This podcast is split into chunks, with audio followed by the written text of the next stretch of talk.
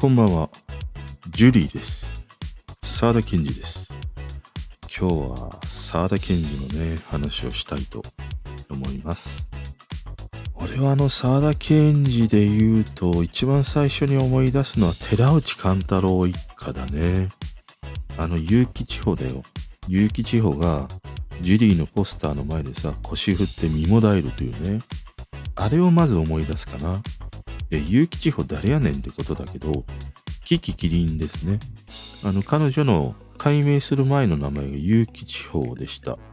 で、しかもこれさ、名前あの、確かオークションで売ったんだよね。2万か3万ぐらいでね、落札されて、で、その後にそれが譲渡されて、あの、第二の結城地方がね、出てきたりしましたね。で、この寺内貫太郎で何が一番驚くかっていうとさ、あの、樹木希林の年齢なんだよ。あのばあちゃん役をやってた年齢ってさ、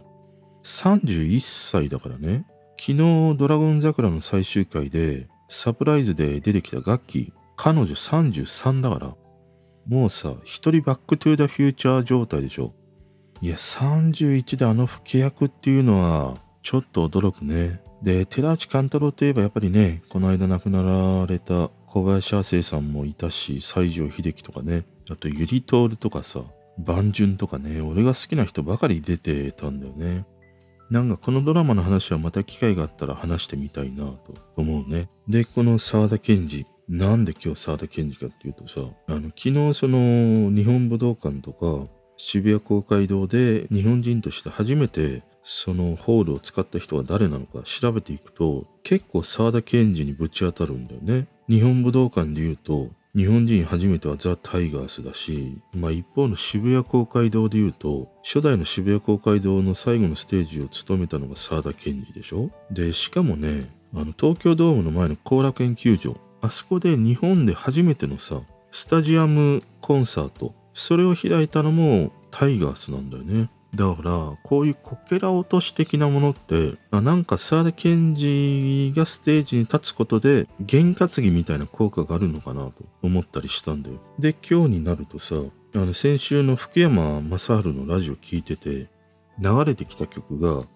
やっぱり沢田研二の勝手に仕上がれだったんだよ。これを福山がカバーして歌うんだけど、ボッサノバ調のアレンジなね、一曲で。この勝手に仕上がれで言うと、あの、ビーズがカバーしてるやつがかっこいいんだよね。あの、ちょっとこう、ハードロックな感じにアレンジされてて、あの、稲葉さんの声とね、もうぴったりと合うというね。で、しかもあの、ギターの松本さんのギターもめちゃくちゃにかっこいいというね。勝手に仕上がれのカバーで言うと、ビーズの方が好きだったりするかな。まあそんな感じで、その次々とこう、沢田研二に触れる機会がさ、続いて、ああ、今日はなんか沢田研二なんだなと思って。で、久しぶりに Apple Music で曲を聴いてみると、いや、どの曲もすごいかっこいいなと思って。いい曲ばかりなんだ。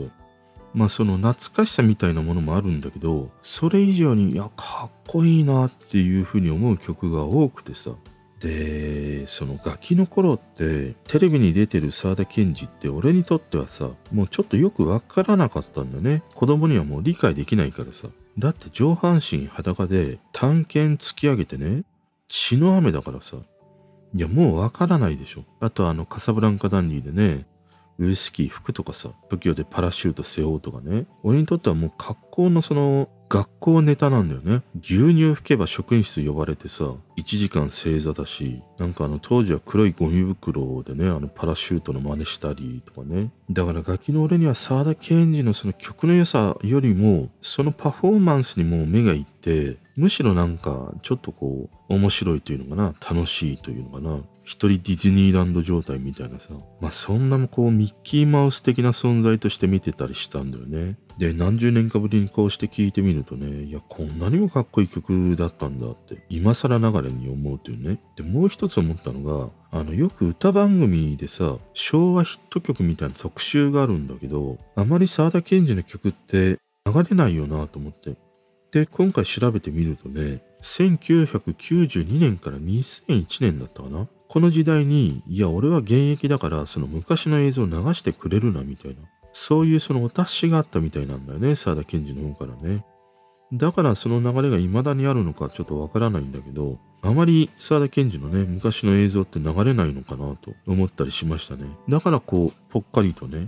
なんか何十年も彼の曲を聴かないままに今に至ったのかなと思いましたね。で、今日一日ずっとこう、沢田研二の曲を聴いてて、これね、あの、騙されたと思って、というか騙すつもりは一切ないんだけど、Apple Music でさ、沢田研二聴けるから、あのー、人気の曲、一番上からでいいからね、聴いてみてください、本当に。あのね、どの曲も本当にいいんだよ。で、当時って生演奏だから、そのギターとかベースとかね、ドラムの音とか、まあ今のその流行りの曲に比べると音圧とかさ、やっぱりちょっとこうスカスカな感じなんだよね。でもいいんだよ。で、そんな中でね、まずすごくね、心動かされた一曲で言うと、1978年24枚目のシングル、ヤマトより愛を込めてでしたね。あの、この曲は映画、さらば宇宙戦艦ヤマト愛の戦士たちこの映画の主題歌だったりしたんだけど、もう最高のバラードな一曲だね。作詞がクユさんで、作曲は大野勝夫という人で、あの以前沢田研二とね、ドリームバンドと言われたピック、ここで一緒にやってた人ですね。で、今って、そのこうした映画のアニメ、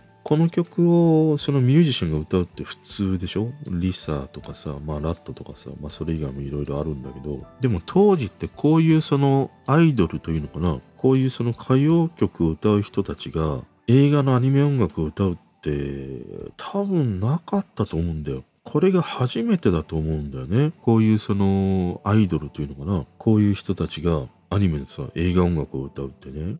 で、この流れで、あの、銀河鉄道999のね、五大悟とかに繋がっていくんだけど、あのなんか、ラストのさ、起きた艦長とのシーンとかね、あの、古代とユキが、まあ、ユキがあれ生き返るのかなあのなんか最後のこう、回想シーンみたいなものってね、ガキの俺はもう無条件に鼻垂らして泣いてたね。で、そこからのこの沢田賢治の大和より愛を込めてだからさ、もうね、あの、握り拳でさ、胸の前でね、あのポーズをしてましたよ。宇宙戦艦ヤマトの船員の一員のようにさ、いやもうすっかり地球は俺が守るぞぐらいのね、勢いで見てたね。いや、久しぶりに聞くと、やっぱりこの曲はもう名曲だなと思うね。あと何気にこのさらば宇宙戦艦ヤマトのさ、あのサントラ、これもいいんだよ。だから合わせてね、聴いてみることをお勧めしますね。で、あとね、もう一曲、射抜かれたということで言うと、1982年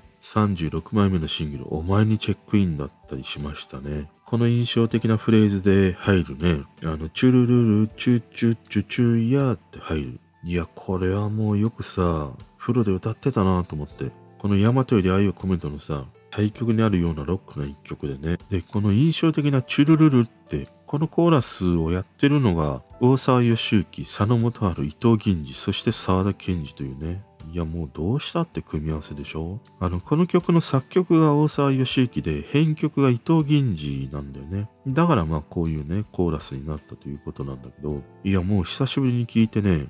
ものすごくね、あ、そういえば大好きな曲だったよなって思い出しましたね。でね、ラスト。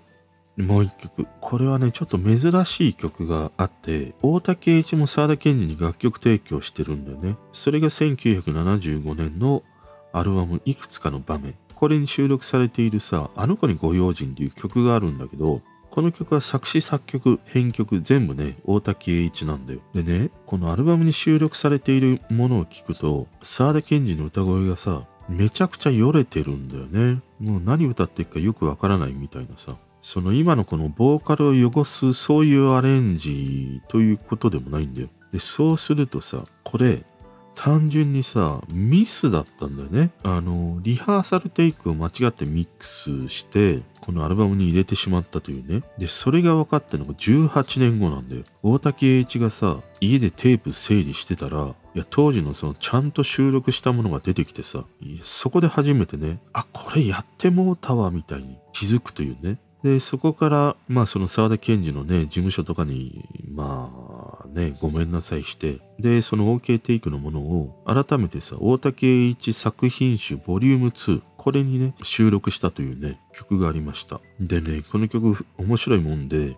あの、大竹栄一ファンの間ではさ、この沢田賢治のアルバムに収録されている、このよれた感じの方、これがさ、いや、さすが大竹一アレンジだと評価されてるというね、面白い現象があるんだよね。で、やっぱりなんか、おおらかな時代だよね。間違ってミックスダウンしたもの入れちゃうってさ、それがプレスされて売られるってね、とても想像できないもんね、今だとね。で、改めて思うのはこの沢田研二の曲、本当に名曲揃いだなと思ったね。あの、とてもこう語り尽くせないからさ、またこの沢田研二モードになった時に話したいって思うようなね、曲が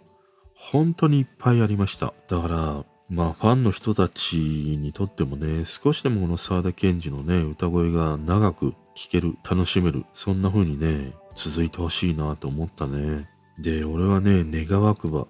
もしね、叶うとするならば、あの、沢田研二とさ、萩原健一のツインボーカル、あの、ドリームバンドと言われたね、ピック、あの二人の歌声をちょっと聞いてみたかったりしたね。もうこの色気ある二人なわけでしょ。いや、どんな風に今だったらね、歌うんだろうなとかさ、思うもんね。ということで今日はね、沢田研二の話をしてみました。それでは。聞いてくれてる人とつながりたいから、番組フォローされたら嬉しいし、Twitter もフォローしてほしい。俺の知らない曲とか教えてもらいたいな。今日も聞いてくれてありがとう。